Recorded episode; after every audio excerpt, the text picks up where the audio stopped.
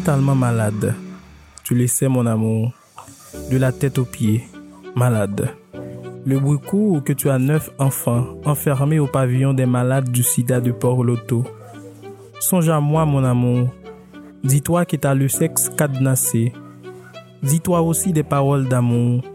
Ne me laisse pas habiter ton corps nu sans l'usage du préservatif. Je t'aime. On se marie peut-être dans neuf mois. Va, mon amour. Brûle sans cesse les capotes et dicte-moi tes commandements d'amour. Donne-moi le baiser de la lépreuse. Conduis-moi au royaume des baisers sonores. Les habitants de cette ville iront tous à mes funérailles. Je les sais. Ils danseront, ils présenteront mon cercueil aux quatre points cardinaux. Tu seras mon stade olympique. Je me ferai ouvrir manuel dans les compagnies de chaussures d'Asie. Oui, pour toi, mon amour, t'as bien fait d'adopter cinq filles et quatre garçons. Bonjour à tous. Franz Dominique Batraville, notre invité, est poète, novelliste, dramaturge et acteur de cinéma. Il a fait des études à l'Université libre de Bruxelles et à l'Université de Lille en France. Il est aussi journaliste et critique littéraire. Nous sommes chez lui à Delma pour discuter autour de son premier roman et de littérature. Il a publié des recueils, des romans, parmi lesquels L'Ange de Charbon, L'archipel des hommes sans eau, Grammaire des îles, Portrait vent et volant, Semelle de braise, suivi de Grammaire des îles, et La mer et autres solitudes. Roman, roman, nouvelle, nouvelle, poésie, poésie. Théâtre, théâtre, conte. Parce que les écrivains ont le pouvoir de réinventer le monde. Des fous, des fous et des dieux, et des dieux. Un podcast pour dire le monde avec Marc Sonirico sur Pal Magazine. Bonjour Franz Dominique Batraville. Comment vous allez? Euh, Je fonctionne bien. Je, je lis et puis je me repose. Et puis, je- pour l'instant, je suis en train de lire la Bible, les Saintes Écritures. De l'Ancien Testament au Nouveau Testament. Je vais relire tous les passages, voir ce qu'il y a de profond, ce qu'il y a à souligner. Parce que j'avais fait ça quand j'étais plus jeune. Quand j'avais 15 ans, j'avais lu toute la Bible pendant les vacances d'été. Maintenant, je me remets à, à relire la Bible entièrement, de la Genèse à l'Apocalypse. C'est un travail harassant. Je le fais. Je ne veux pas euh, méprendre sur un texte biblique. Je ne suis pas théologien, mais je suis un bibis, un bibis accompli. Je dois connaître toutes les Saintes Écritures. C'est pourquoi je suis en train de relire la Bible. C'est ma tâche. Je ne lis pas de roman pour le moment. Je relis la Bible, les Saintes Écritures. Et vous lisez surtout le matin, le soir? Comment vous lisez généralement? Non, je lis comme ça, au hasard. Je prends deux heures le matin, deux heures le soir, et puis dans la soirée, je lis des fragments importants que j'ai soulignés dans la journée. Des fragments, des versets, des cantiques, les cantiques de Salomon, je le relis, et puis j'apprends par cœur des versets qui sont très jolis. Par exemple, le texte de Jérémie le prophète, la lamentation de Jérémie, J'apprends des fragments de Jérémie le prophète, qui est un prophète sioniste, mais qui est un prophète qui écrit très bien. Je suis en train d'apprendre par cœur des extraits de Job, le livre de Job, le, le Pentateuque de Moïse. J'apprends par cœur extraits. Mais Ça, ça me permettra d'être en vie. Parce que la Bible, c'est le rythme de la vie. Je viens de lire un extrait de votre premier roman publié à Rivati Collection en 2006 et réédité chez Philippe Ray à Paris. C'est un livre qui se déroule à Port-Loto, une ville imaginaire qui se présente comme une métaphore de Port-au-Prince. Les Port-Lociens sont de grands consommateurs de rêves. Ils tentent leur chance à la borlette. Dans cette ville, les habitants ont pour survivre à la réalité le songe. Ils se réfugient dans le bras de leur songe. Je lis votre roman et je ne cesse de penser à notre rapport avec le songe. Ce que j'aime dans votre récit, c'est cette langue, cette beauté qui fracasse, ce phrasé qui touche, mais surtout, j'aime la pertinence de votre sujet, le songe. Pourquoi avez-vous écrit un roman sur l'homme face à ses songes? Parce que l'onirisme, c'est important au départ. L'homme n'était que songe. Parce que Adam a été, pour, se remettre à la genèse du judaïsme des Juifs, au départ, et Adam a été créé, mais Adam est sorti du rêve euh, d'Ève, la parfaite Ève. Adam euh, fut un songe aussi, parce que c'est à partir du songe, à partir d'un songe qu'a été créé Adam, parce que Ève a été mise en songe, et de ce songe est sorti le parfait Adam, le premier personnage de la création de la Genèse. Donc, je mets en relation l'homme et ses songes, parce qu'Haïti, euh, Domi pauvre le c'est un proverbe haïtien. Donc, à chaque 100, à chaque 100 km, à chaque, je dirais, à chaque, à chaque 10 km, il y a une banque de bordettes en Haïti. On va jouer à la loterie pour gagner sa vie. Parce qu'il y a des gens qui ne travaillent pas, qui fonctionnent à la loterie, qui fonctionnent pas à la loterie. Donc c'est pourquoi il y a trois livres qui sont importants pour un Haïtien. Il y a d'abord le Tiala, la Bible, et puis un, recueil d'arithmétique ancienne, l'arithmétique primaire. Dans toutes les maisons, il y a toujours un livre d'arithmétique, il y a toujours un livre, il y a toujours la Bible, il y a toujours un Tiala, il y a le numéro qu'il faut jouer pour gagner la loterie. Par exemple, si dans la nuit, on voit un cabri, il faut jouer 28 82. Si on rêve une bicyclette, il faut jouer 25 52. Je connaissais par cœur les grands fragments du Tiala. Le Tiala est un livre important. C'est un, livre que l'on trouve dans toutes les maisons d'Haïti. Dans presque, pas toutes, dans presque, dans presque toutes les maisons. Figaro, votre narrateur, est un marcheur, un pied poudré, comme disent les Haïtiens. Il vit à Port-Loto, entre songe et la réalité. En lisant le roman, on se demande si Figaro n'est pas dans un songe. Il confie ses songes chaque matin. Il n'est pas le seul rêveur de la ville. Il y en a plein. Mais Figaro, lui, est habité par ses songes. Figaro est un être amoureux de Cocotte, Erzuli, Freda, Dantor, et ces dieux sont toujours vivants dans vos œuvres. Est-ce qu'on peut dire qu'ils ont nourri votre imaginaire? Quel est votre rapport avec les dieux du vaudou? Bon, les dieux sont présents. Par exemple, depuis mon enfance, je sais que je suis protégé par les dieux vaudou, par les bonnes chances. Par exemple, quand j'étais enfant, mon père m'emmenait dans sa ville natale à Saint-Marc. Je suis à la Carré, mais mon père m'emmenait souvent à Saint-Marc, euh, le Bas-Artibonite, une ville du Bas-Artibonite, pour prendre des bains de chance, pour me protéger contre les mauvais esprits. Et j'avais toujours sur moi des colliers madioc pour me protéger contre les mauvais sorts. Donc, mon père était un prêtre vaudou. Donc, euh, dans sa maison à Saint-Marc, il y avait un cours d'eau. Je devais me baigner chaque fin d'année dans ce cours d'eau pour me protéger contre les mauvais sorts. Donc j'ai un rapport direct avec le vaudou. Dans mes rêves, dans mes songes, je vois les dieux, me donnent des conseils, me disent ce que je dois faire, ce que je ne dois pas faire. Mais ma mère m'a élevé dans le protestantisme. Ma mère s'était révoltée contre le vaudou, s'est convertie de ma dixième année au protestantisme. Donc j'étais dans une relation difficile avec deux religions, le christianisme et le vaudou. Je ne peux pas dire que je suis on croit en vaudou, mais je suis peut-être un chrétien en difficulté, souvent menacé par le dieu vaudou, qui n'aime pas que l'on sert d'une main le vaudou et d'une autre main le christianisme. Le dieu vaudou n'aime pas ça. Il faut être franc. Quand vous servez le Dieu vaudou, il faut être sincère et franc. Donc, mais ma démarche actuelle, c'est une démarche de personne âgée. Je suis en situation plus équilibrée maintenant. Je ne cherche pas à avoir la, protection de Dieu vaudou. Je suis plutôt à comprendre le Dieu vaudou. Je suis à comprendre le mystère vaudou.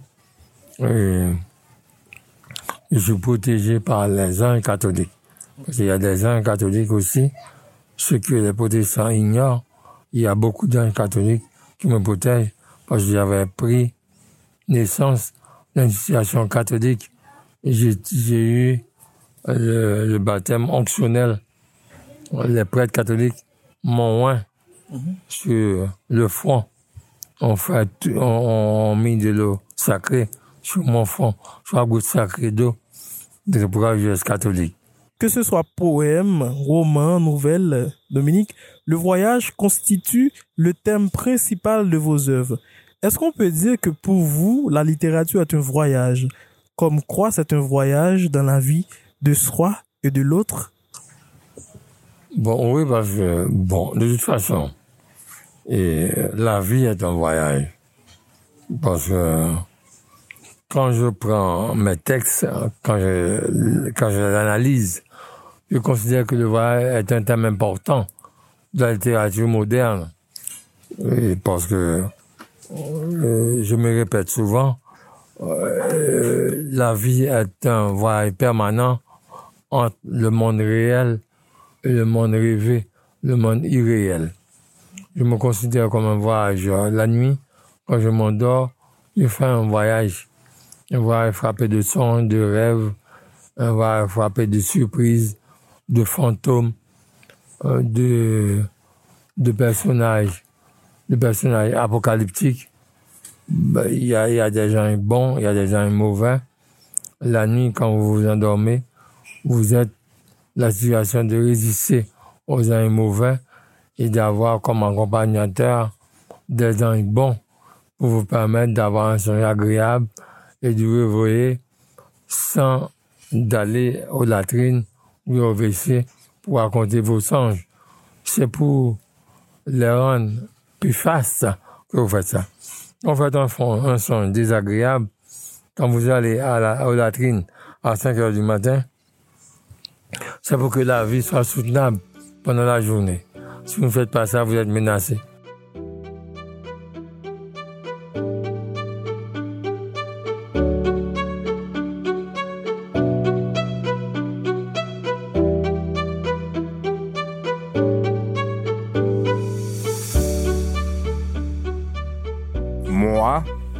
Mal nommé, je convoquerai les états généraux des bienheureux clochards et des mendiants des mille et un parcours.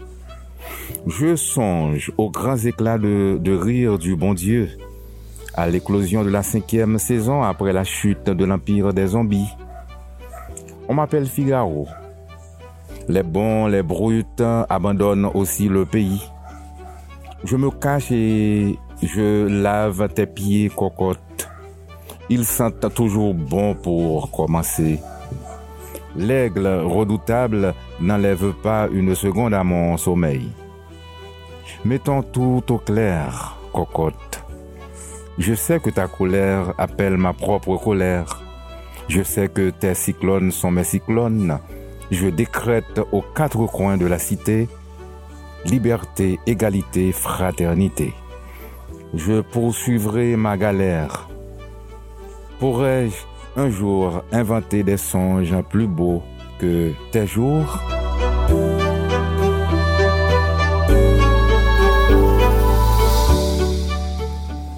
Vous venez d'entendre un extrait de, votre premier roman. Qu'est-ce que cela évoque en vous? Quel est votre rapport avec euh, ce roman? Oh, C'était juste pour, pour me libérer de mes entraves personnelles c'est pas de l'autofiction.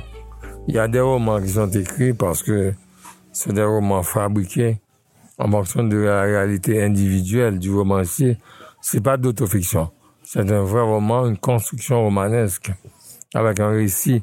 Cocotte et Figaro, c'est une transposition de Roméo et Juliette de Shakespeare. C'est deux personnes qui s'aiment en Haïti, on les appelle Cocotte et Figaro. Quand deux personnes sont, sont liées amicalement, profondément, on dit ces deux-là sont comme Cocotte et Figaro. C'est très connu en Haïti. Mais ce roman, c'était pour me libérer de mes propres entraves.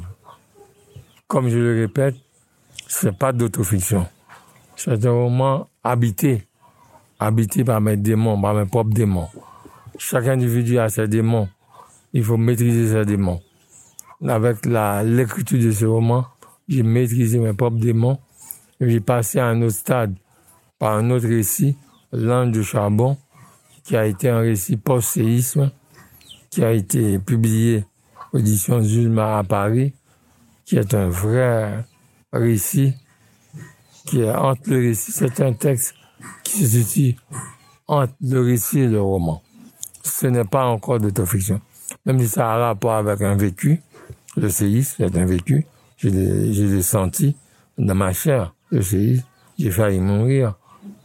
Bon, le Dieu était là, les anges catholiques Vous étiez où le 12 janvier? J'étais chez moi, à Delmar, oui, à Delmar, oui, là où je suis.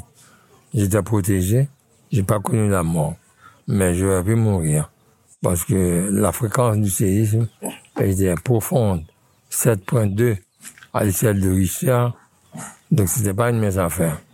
J'ai eu la vie sauve, j'ai décidé d'écrire un roman à partir du séisme et le roman a marché. Ça a un succès phénoménal à Paris. Les rapports, les écrits sont très élogieux envers ce roman. Et, et par la suite, j'ai continué à écrire. J'ai écrit d'autres récits.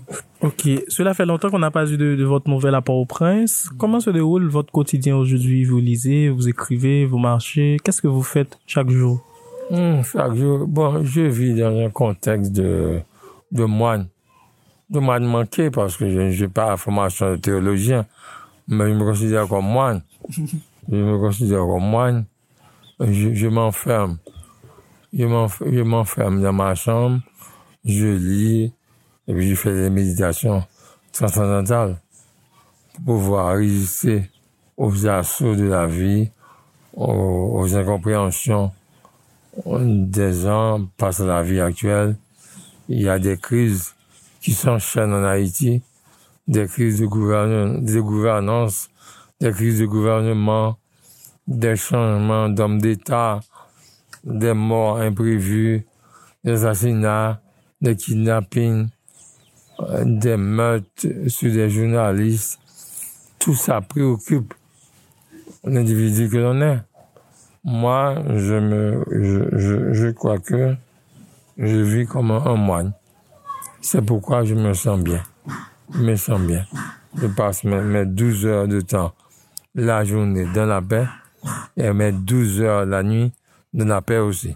J'ai pas de problème, j'ai pas de souci. Comment se déroule votre chantier d'écriture? Est-ce que vous écrivez en ce moment un roman, un recueil? Non, je n'écris pas. En ce moment, je n'écris pas. Je vais écrire en décembre. À partir de décembre, je vais me mettre à écrire.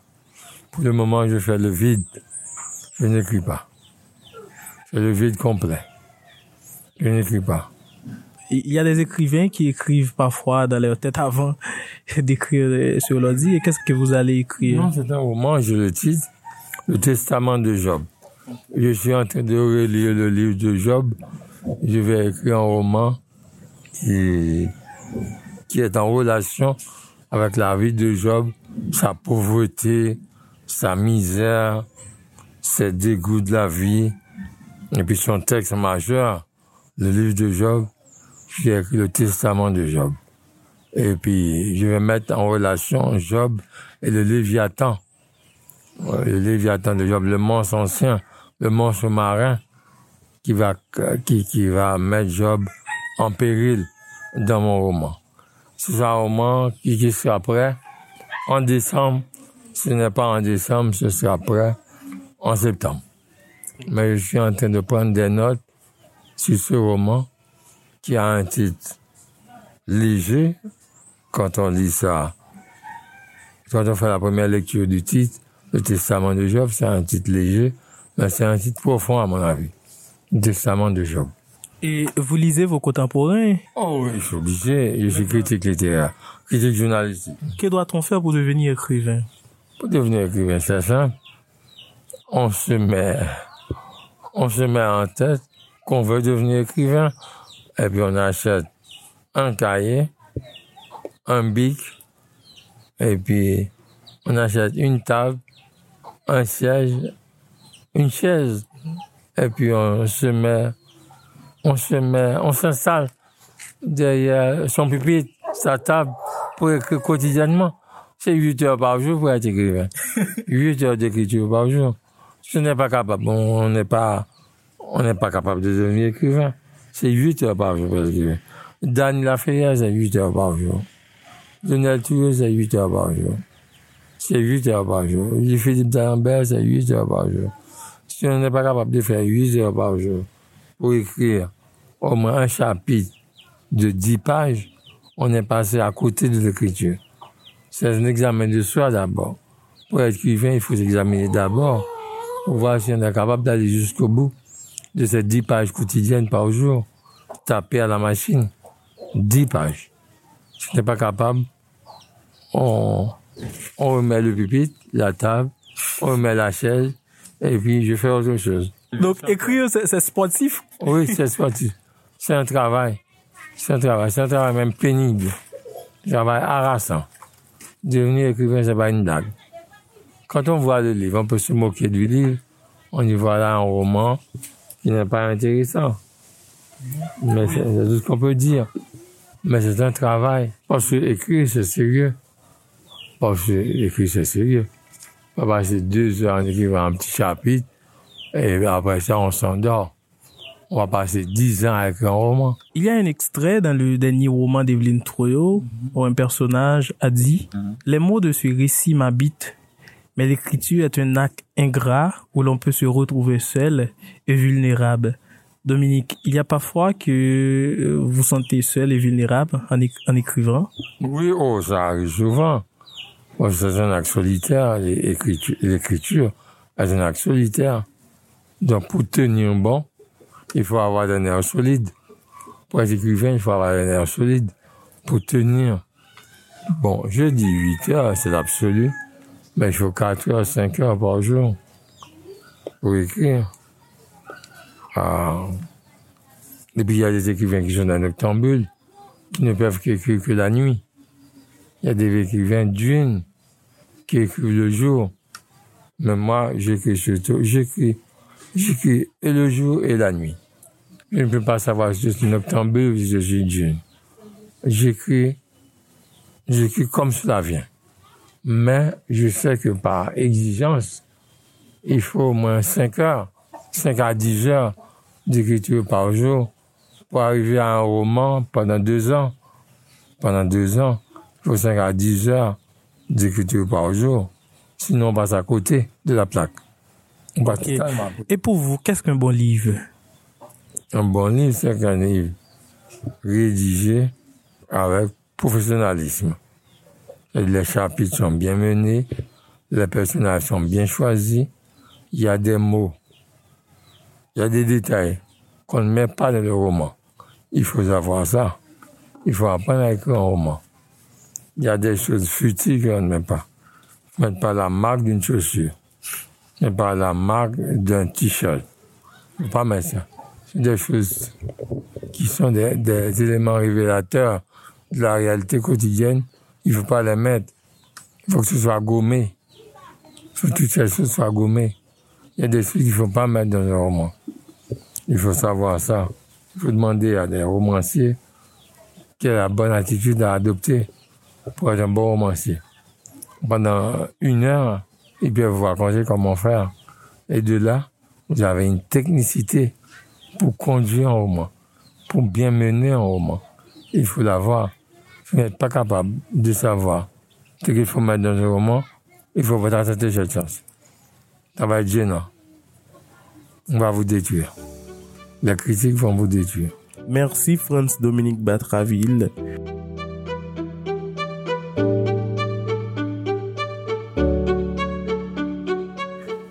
On vous rappelle que vous étiez en train d'écouter le podcast des fous et des dieux, qui est un podcast où nous donnons la parole chaque semaine aux écrivains, aux intellectuels, aux professionnels du livre du monde entier.